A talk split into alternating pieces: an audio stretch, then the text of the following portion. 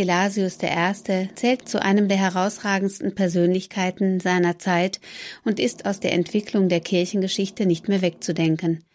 Über seine Herkunft und seiner frühen Biografie ist beinahe nichts bekannt. Er soll im fünften Jahrhundert geboren und vermutlich afrikanischer Herkunft gewesen sein. Sein Name Gelasius stammt ursprünglich aus dem Griechischen und bedeutet der Lachende. Die ersten Aufzeichnungen seines Lebensweges lassen sich ab dem Jahre 483 verfolgen.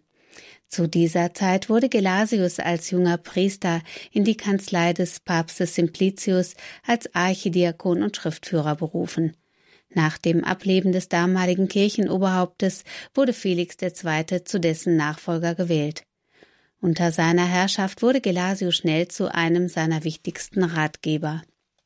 Felix soll kaum eine Entscheidung getroffen haben, ohne den kirchenpolitisch versierten Theologen Gelasius um seine Meinung gebeten zu haben. Schnell wuchs er zu einer großen Kirchengestalt heran und fand große Beachtung in der römischen Kurie. Gelasius galt bereits seinerzeit als herausragender Theologe. Am 1. März des Jahres 492, nach dem Tod von Felix II., bestieg er selber den Stuhl Petri. Geschichtlich betrachtet hatte Italien zu dieser Zeit seine Macht verloren. König Odovaker und der Ostgotenkönig Theodorich rangen erbittert um die Herrschaft Italiens. Dabei unterlag König Odovaker seinem Gegner und fand den Tod. Theodorich übernahm die Vormacht Italiens, eine Entscheidung, die dem neuen Papst Gelasius sehr entgegenkam, nach einem Jahrhundert schwerster Konflikte konnte er den Gesprächen mit dem Ostgotenkönig Theodorich entspannt entgegensehen. Während Odovaker immer wieder versucht hatte, in kirchliche Belange einzugreifen, stand der arianische Gotenkönig dem katholischen Glauben offen gegenüber, war doch seine Mutter selber Katholikin gewesen.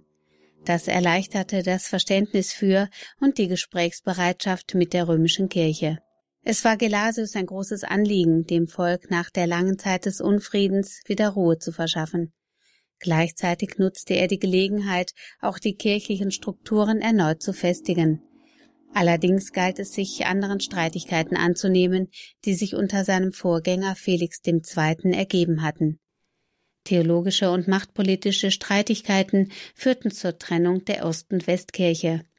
Es war das erste Schisma der christlichen Weltkirche und sollte erst im Jahre 519 wieder aufgehoben werden.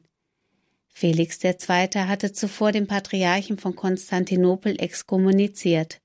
Gelasius, der die Exkommunizierung unterstützte, zeigte sich auch nach seiner Amtseinführung zum Kirchenoberhaupt in dieser Frage unnachgiebig.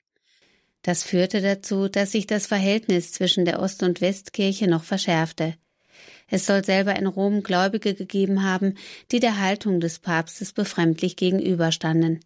Das schien Gelasius nicht zu beeindrucken, hartnäckig hielt er an seinen Zielen fest. Das wiederum führte zu einer hohen Anerkennung seiner Person in den eigenen Reihen. Ersichtlich wird es auch an der Tatsache, dass der Papst auf der römischen Synode im Jahre 495 als erstes Oberhaupt der Kirche in der Kirchengeschichte mit Stellvertreter Christi betitelt wurde. Gelasius unterstrich seine kirchenpolitische Position, indem er die Trennung der Macht von Politik und Kirche verlangte, wobei die kaiserliche Autorität immer der kirchlichen Meinung untergeordnet sein sollte. Man spricht auch von der Zwei-Gewalten-Theorie oder Zwei-Schwerter-Lehre. Dabei berief sich Gelasius auf Lukas 22, Vers 38, in dem es heißt, Sie sprachen aber, Herr, siehe, hier sind zwei Schwerter. Er aber sprach zu ihnen, es ist genug. Hieraus leitete der Papst seine Überlegungen, dass die Gewalten gleich den zwei Schwertern sein sollten, am Ende aber die Entscheidungsfindung beim Papst liegen müsse, ab. Die bestehende Kirchenspaltung führte zu einem ständigen Konflikt, der sich durch den neuen Kaiser Anastasius I. von Konstantinopel noch verschlechtern sollte. Um seine Nichtanerkennung kaiserlicher Maßnahmen zu unterstreichen, schrieb Gelasius dem derzeitigen Kaiser einen Brief, in dem er deutlich machte, dass es nötig sei, dass man mit dem Vorsteher jenes Stuhles übereinstimmte, den Gottes Wille als den ersten über alle gesetzt hat und den von da an die gesamte Kirche stets in kindlicher Ergebenheit als solchen verehrt hat. Er betonte ferner, dass Priester zwar an die Staatsverfassung gebunden, den politischen Machthabern aber als Spender der Sakramente überlegen seien. Hugo Rana, ein deutscher Jesuit, erinnerte im 20. Jahrhundert, dass ein ganzes Jahrtausend von diesen Worten gelebt habe. Im keineswegs problemlosen Zusammenleben von Kirche und Reich wurde immer wieder das Jesuswort aus Matthäus 22, Vers 21 zitiert. Gebt dem Kaiser, was des Kaisers ist, und gebt Gott, was Gottes ist. Wegen der ständigen Konflikte sah Papst Gelasius sich immer wieder gezwungen, seine Gegner zu ermahnen. Mehr als hundert Briefe existieren bis heute. Darüber hinaus verfasste er diverse theologische Schriften. Er stellte die päpstliche Rechtsprechung über die allgemeinen Kirchenkonzile, bemühte sich um die Neuordnung der Messfeier und schrieb eine Sammlung von Messgebeten für die römische Liturgie. Papst Gelasius galt zeitlebens als unbeugsam und streng. Dionysius Exigus, ein Mönch, der kurz nach dem Ableben des Papstes in Rom tätig gewesen sein und eine schriftliche Charakterisierung über das Wesen von Gelasius verfasst haben soll, beschrieb den Papst als außerordentlich beliebt beim Volk. Trotz seiner herausfordernden Aufgaben soll er nie seinen Nächsten vergessen haben. In menschlicher Fürsorge soll er sich wiederholt dafür eingesetzt haben, ein Viertel der Kircheneinkünfte für karitative Zwecke einzusetzen. Mit der gleichen Strenge, mit der er anderen gegenübertrat und sie zur Ordnung rief, ging er auch mit sich selber um. Er galt als großes Vorbild, den Bedürftigen stets Hilfe zu gewähren, so dass andere geistliche Würdenträger dadurch ebenfalls angeregt wurden, ihm nachzueifern. Papst Gelasius I. starb am 21. November 496 nach nur vier Jahren Amtszeit. Über seine Grabstätte ist bis heute nichts bekannt. Gelasius I. zählt zu den bedeutendsten Päpsten des Mittelalters.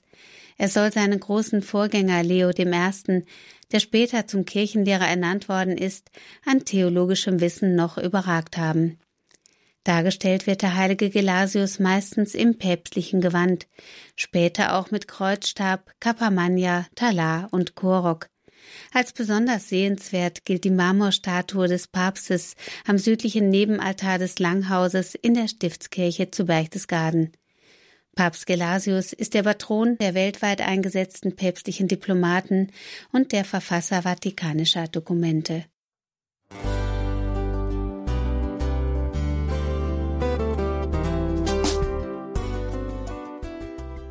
Liebe Zuhörerinnen und Zuhörer, vielen Dank, dass Sie unser CD- und Podcast-Angebot in Anspruch nehmen.